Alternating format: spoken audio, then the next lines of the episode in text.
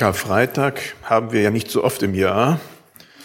Und insofern lasst euch darauf ein, dass ich heute zuerst die Kreuzesgeschichte lese und danach noch einen Text aus 2. Korinther 5, wo ein Teil davon äh, auch äh, mit aufgegriffen wird. Markus 15, Verse 22 bis 41. Und sie brachten Jesus zu der Stätte Golgatha, das heißt übersetzt Schädelstätte. Und sie gaben ihm Myrrhe in Wein zu trinken, aber er nahm es nicht. Und sie kreuzigten ihn. Und sie teilten seine Kleider und warfen das los, wer was bekommen solle. Und es war die dritte Stunde, als sie ihn kreuzigten. Und es stand über ihm geschrieben, welche Schuld man ihm gab, nämlich der König der Juden. Und sie kreuzigten mit ihm zwei Räuber, einen zu seiner Rechten und einen zu seiner Linken. Und die vorübergingen, lästerten ihn und schüttelten ihre Köpfe und sprachen, Ha, der du den Tempel abbrichst und baust ihn auf in drei Tagen, Hilf dir nun selber und steig herab vom Kreuz. Desgleichen verspotteten ihn auch die Hohenpriester untereinander samt den Schriftgelehrten und sprachen, er hat anderen geholfen und kann sich selber nicht helfen. Ist er der Christus, der König von Israel, so steige er nun vom Kreuz, damit wir sehen und glauben. Und die mit ihm gekreuzigt waren, schmähten ihn auch. Und zur sechsten Stunde kam eine Finsternis über das ganze Land bis zur neunten Stunde. Und zu der neunten Stunde rief Jesus laut, Eli, Eli, Lama, Asabtani. Das heißt übersetzt, mein Gott, mein Gott, warum hast du mich verlassen? Und einige, die dabei standen, als sie das hörten, sprachen sie, siehe, er ruft den Elia. Da lief einer und füllte einen Schwamm mit Essig, steckte ihn auf ein Rohr, gab ihm zu trinken und sprach, Halt, lasst sehen, ob Elia komm, komme und ihn herabnehme. Aber Jesus schrie laut und verschied. Und der Vorhang im Tempel zerriss in zwei Stücke, von oben an bis unten aus. Der Hauptmann aber, der dabei stand, ihm gegenüber, und sah, dass er so verschied, sprach, Wahrlich, dieser Mensch ist Gottes Sohn gewesen. Und es waren auch Frauen da, die von ferne zuschauten unter ihnen Maria von Magdala und Maria, die Mutter Jakobus, des Kleinen und des Joses und Salome, die ihm nachgefolgt waren, als er in Galiläa war und ihm gedient hatten und viele andere Frauen, die mit ihm hinauf nach Jerusalem gegangen waren. Soweit Markus 15 und nun Entschuldigung, da habe ich falsch gemacht in den Zetteln. Das ist 2. Korinther 5, sehe ich jetzt. 2. Korinther 5, Vers 17 bis 20. Darum ist jemand in Christus, so ist er eine neue Kreatur. Das Alte ist vergangen. Siehe, Neues ist geworden. Aber das alles von Gott, der uns mit sich selber versöhnt hat durch Christus und uns das Amt gegeben, das die Versöhnung predigt. Denn Gott war in Christus und versöhnte die Welt mit sich selber und rechnete ihnen ihre Sünde nicht zu und hat unter uns aufgerichtet das Wort von der Versöhnung. So sind wir nun Botschafter an Christi Stadt, denn Gott ermahnt durch uns. So bitten wir nun an Christi Stadt, lasst euch versöhnen mit Gott.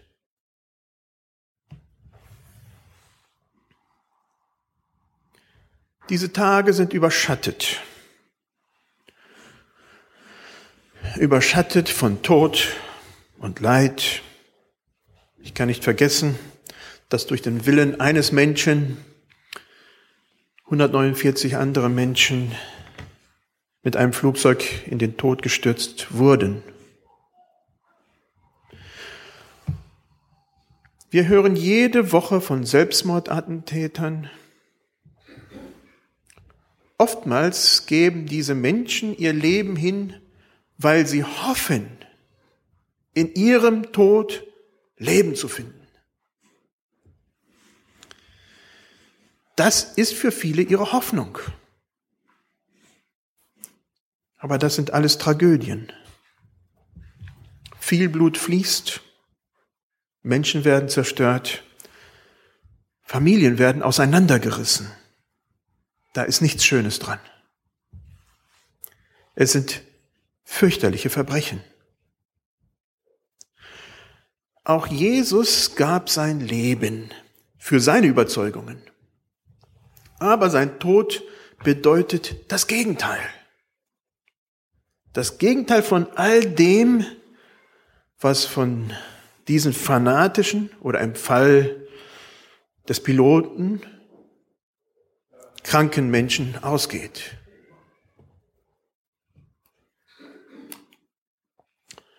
Gott versöhnt sich mit uns. Wir lesen im zweiten Korinther, dass Gott sich durch Christus mit uns Menschen versöhnt. Wozu starb Jesus am Kreuz? Dazu gibt es verschiedene Antworten. Ich will äh, drei zentrale Dinge rausgreifen. Jesus ist aus Liebe für uns gestorben. Wir hatten das schon gehört. Gerhard hatte es schon gelesen, denn so sehr hat Gott die Welt geliebt, dass er seinen einzigen Sohn gab, auf dass alle, die an ihn glauben, nicht verloren gehen, sondern das ewige Leben haben. Oder niemand hat größere Liebe als der, der sein Leben lässt für seine Freunde. Wir sollen Leben haben. Und zwar Leben, die Fülle. Im Gegensatz zu dem, was wir heute erleben, wenn Menschen ihr Leben in Attentaten hingeben, gibt Jesus sein Leben aus Liebe. Er gibt es aus Liebe für uns hin und befreit uns dadurch zum Leben. Dass Jesus aus Liebe zu uns stirbt, das ist so groß, dass es sogar manchen unter Druck setzt. Bin ich jetzt in Zugzwang? Soll ich was tun? Muss ich was tun? Das soll es nicht. Aber im Guten zeigt es uns, wie grenzenlos Gottes Liebe zu jedem Einzelnen von uns ist. Jesus ist des Weiteren ein Vorbild. Er ist zur Vergebung der Sünden gestorben. Nicht, dass wir das könnten, das können wir nicht. Das ist etwas Einmaliges. Überall, wo Jesus auftauchte in seinem Leben, ist Wiederherstellung, Versöhnung geschehen. Menschen, die keinen Ausweg in ihrem Leben sahen, erlebten Wiederherstellung. Man braucht nur an die Frau am Jakobsbrunnen denken, oder an Nikodemus, der bei Nacht zu Jesus kam. Die Geschichte geht da zwar nicht weiter, man weiß nicht den Ausgang, aber ich bin sicher, er ging nach Hause nicht wie vorher. Jesus zeigte der Frau wie auch Nikodemus den Weg zu Gott. Den Weg, ihr Leben wieder in Ordnung zu bringen. Als solches ist Jesus uns sehr wohl ein Vorbild. Jesus stellt uns an uns eine Aufforderung. Komm, folge mir nach. Als Teenager kann ich noch dran denken. Hatte ich noch so ein großes T-Shirt. Follow me. Das ging da nicht um mich, dass die Leute mich, mir folgen sollten, sondern wirklich Jesus, dieses Wort. Komm, folge mir nach. Dieser Weg Jesu ist nicht immer und nicht unbedingt ein leichter Weg. Wir gehen den Weg der Kreuzesnachfolge. Der ultimative Ausdruck dessen, wie Jesus den Weg der Vergebung gelebt hat, ist, dass er selbst am Kreuz gegenüber denen, die ihn verspotteten, folterten und kreuzigten, bei seinem Vater um Vergebung bat. Vater, vergib ihnen, denn sie wissen nicht, was sie tun. Und selbst am Kreuz gedenkt er dessen, der an der Seite ist und fragt, gedenke an mich, wenn ich im, wenn er stirbt. Und dann sagt Jesus, äh, du wirst heute noch mit mir im Paradiese sein. Ein größeres Vorbild von Vergebung kann ich mir nicht vorstellen.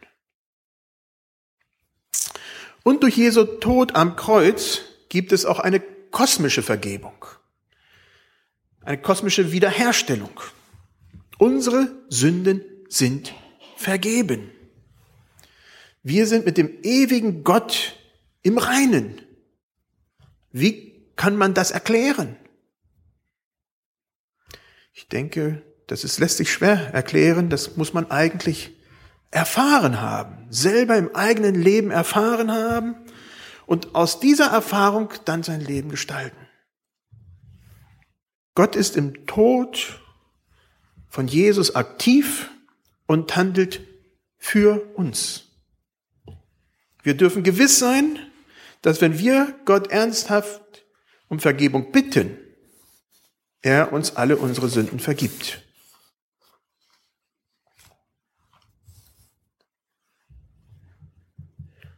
Gott versöhnt sich auch mit sich selbst. Am Kreuz schreit Jesus, mein Gott, mein Gott, warum hast du mich verlassen? Diese gespürte Gottverlassenheit erlebt Jesus, damit wir leben können. Diesen Aspekt kann man nur im Zusammenhang vom Alten Testament verstehen. Jesus ist am Passa Freitag, heute nennen wir es Karfreitag, aber es ist Passafreitag, gestorben, gekreuzigt worden. Den Höhepunkt des, der, der jüdischen Feiertage. Das war eine ganze Woche, da wurde gefeiert.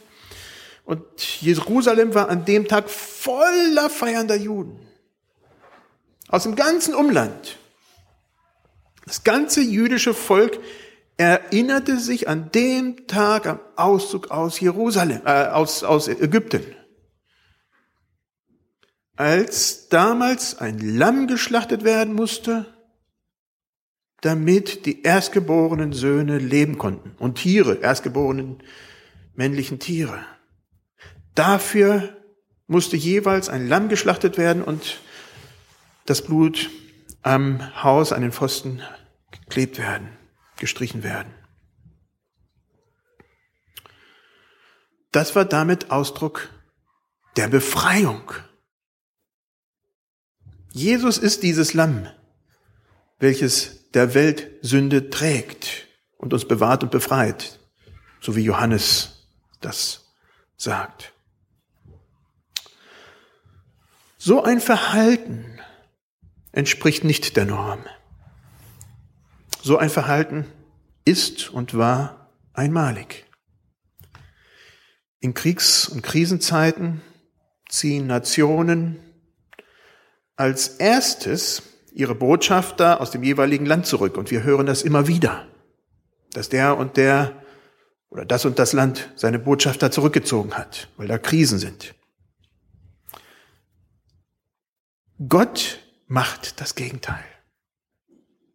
Er schickt seinen besten Botschafter, seinen einzigen Sohn und ermöglicht dadurch Versöhnung.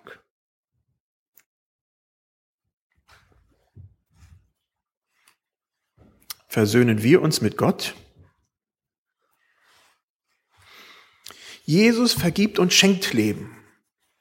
Das ist sein Markenzeichen. Unsere Schuld, meine und deine Schuld, können nicht größer sein, als was er bereits in seinem Leben an Vergebung und Versöhnung bewiesen hat. Er hat bewiesen, dass er bis ans Ende damit geht. Wo sehen wir Beispiele davon, dass Jesus den Menschen ihre Sünden nicht anrechnete?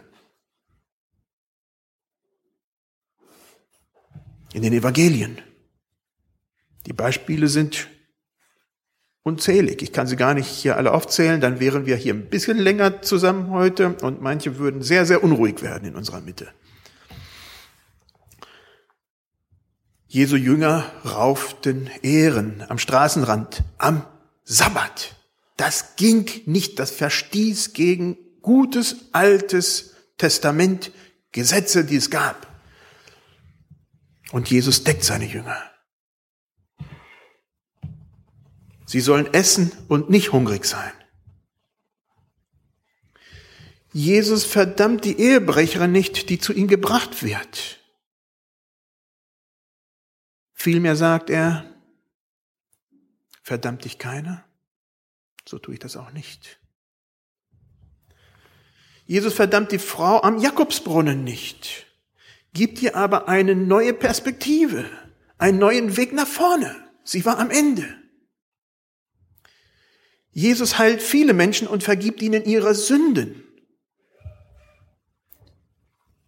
Der eine Kranke wird zu ihm gesagt, gebracht und Jesus sagt, ich vergebe dir deine Sünden. Und dann gibt es einen großen Aufstand. Und dann sagt Jesus, ist es besser, dass ich sage, deine, äh, dein, deine Wunden sind dir geheilt?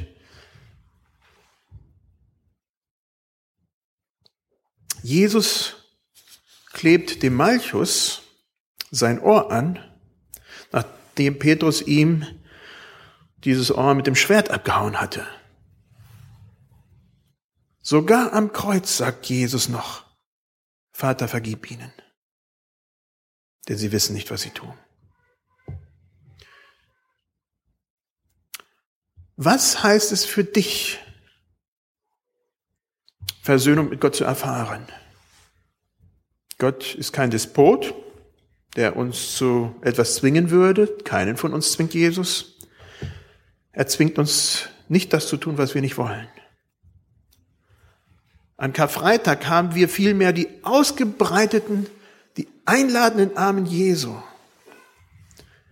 die uns, die wir hier am Leben sind und wirklich unter, oftmals unter dieser Last der Schuld leiden, zu sich einlädt. Er will uns in seine Gegenwart bringen. Was bedeutet das für dich? Gehst du diesen Weg hin zu Jesus, zu seinen ausgebreiteten Armen? Gehst du hin? Gehst du den Weg mit ihm? Es gibt für dieses eine generelle Entscheidung, die wir treffen müssen, irgendwann mal im Leben Jesu nachzufolgen aber es ist auch eine tägliche Entscheidung, dieses zu tun. Jesus nachzufolgen. In seinem Dienst der Versöhnung mit Gott lädt uns Jesus auch ein, Versöhnung zu erfahren und Versöhnung auch mit anderen zu leben. Lass dich heute, an diesem Karfreitag 2015, mit Gott versöhnen. Bitte ihn um Vergebung, wo Vergebung notwendig ist, und bringe vor ihn, was dich enttäuscht oder schlicht, was dich von Gott trennt, was zwischen dir und Gott steht.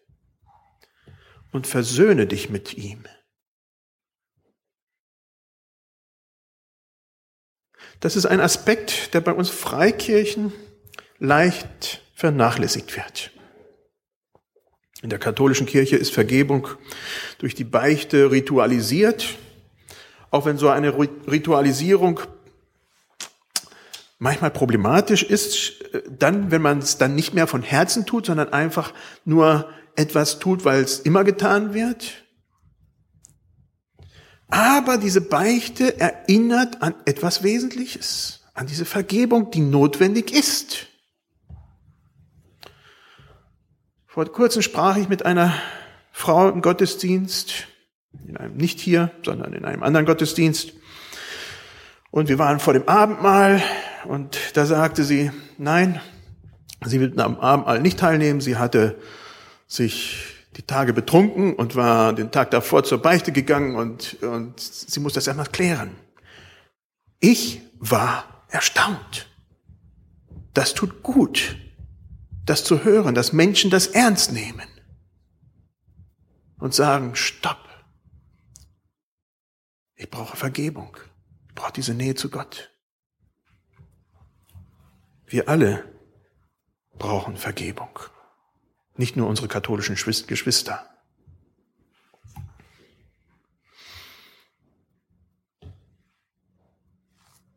Versöhnung untereinander. Wenn wir mit Gott heil werden, hat das Auswirkungen auf unser menschliches Miteinander. In 2. Korinther sagt Paulus, dass unser Dienst, steht ja Amt, ich Diakonia, Diakonie, äh, ja, dass unser Dienst ein Dienst der Versöhnung ist. Paulus hat in diesem Text von 2. Korinther zwei Dinge im Kopf. Zum einen sein Damaskus-Erlebnis. Er ist auf diesem Weg, Christen zu verfolgen und denkt, er tut Gott was Gutes. Und Jesus erscheint ihm.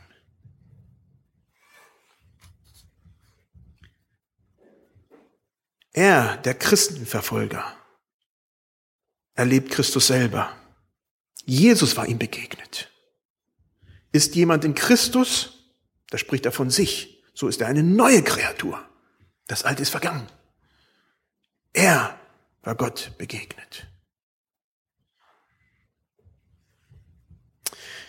Diese, diese Aussage gilt aber auch uns. Der Wechsel von Hass und Verfolgung den Paulus ja kannte und für Gott machte, zu Liebe und Versöhnung. Zum anderen war die Lage zwischen Paulus und den Gläubigen in Korinthern alles andere als gut. Der ganze Brief, die ganzen beiden Briefe, naja, der zweite noch die Hälfte, strömen das aus. Da waren Spannungen zwischen ihm und dieser Gemeinde. Paulus versucht mit allen Mitteln da hinein Versöhnung zu erwirken. Paulus schreibt, Jesus hat unter uns aufgerichtet das Wort der Versöhnung. Dieses Wort von der Versöhnung galt nicht nur zwischen Paulus und seiner Gemeinde damals, das gilt auch uns heute. Wie kann man Frieden mit Gott haben, und in Unfrieden mit seinem Nächsten sein. Das kann schon mal vorkommen. Es ist nicht so utopisch. Also wenn ihr glaubt, das ist unmöglich, dann täuscht ihr euch. Manchmal passiert sowas. Manchmal passieren menschliche Auseinandersetzungen und Brüche und sogar manchmal ganz oft. Aber dann muss es unser tiefstes Anliegen sein, dass es wieder bereinigt wird. Wie oft soll ich meinem Nächsten vergeben? Wird Jesus gefragt. Und Jesus sagt, siebenmal, siebzigmal. Unendlich. Pro Tag. Auf ein Jahr gesehen könnte man das ja hochrechnen oder in einem Leben, dann wäre das ja sogar überschaubar. Nein, nein. Wir sind eine Gemeinschaft der Versöhnung und haben Jesus als Vorbild in diesem Weg. Wie schnell kommt es zu Auseinandersetzungen? Bei manchen ist ein Streit innerhalb der Familie, bei anderen am Arbeitsplatz oder im Freundeskreis. Man spricht nicht mehr miteinander oder hat einfach keinen Kontakt mehr oder geht sich fein aus dem Weg. Einige Jahre hatten wir als Ehepaar keinen Kontakt mit meinen Eltern. Da gab's auch Knatsch.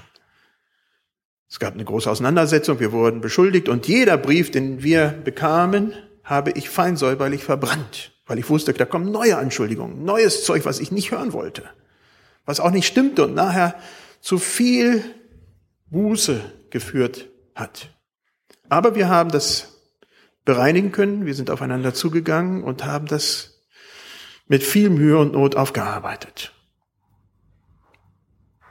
Also das passiert auch in besten Familien.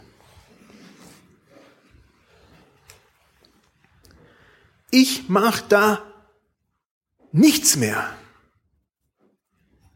Diese Haltung ist nicht die Haltung eines Jesus-Nachfolgers. Wir sind Botschafter an Christi Stadt.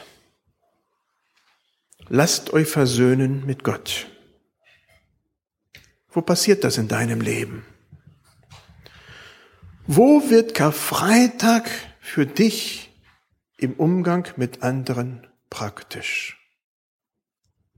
Versöhnung mit, mit Gott hängt unweigerlich zusammen mit Versöhnung mit den Mitmenschen. Man kann es auch anders ausdrücken. Wo keine Versöhnung ist, da ist Gott nicht. Das ist unsere Realität in unserer Welt, die wir täglich in den Nachrichten sehen, die uns verschreckt und ängstlich zurücklässt. Gott ist aber größer und will diesen Hass und die Zerrüttungen durchbrechen. Wir als Christen sind in diese Welt gefragt. Bin fest davon überzeugt, dass diese Botschaft der Versöhnung, des Kreuzes, eines der größten Segensgaben der Endzeit ist. Endzeit der Zeit nach Jesu Tod. Es ist eine kosmische Wiederherstellung. Gott versöhnt die Welt mit sich, uns miteinander. Gott hat sich mit uns versöhnt. Der Vorhang am Tempel ist durchbrochen von oben nach unten, damit Zugang zu Gott ist. Der Weg ist frei. Versöhnung mit Gott. Wann hast du das letzte Mal um Vergebung zu Gott gebetet?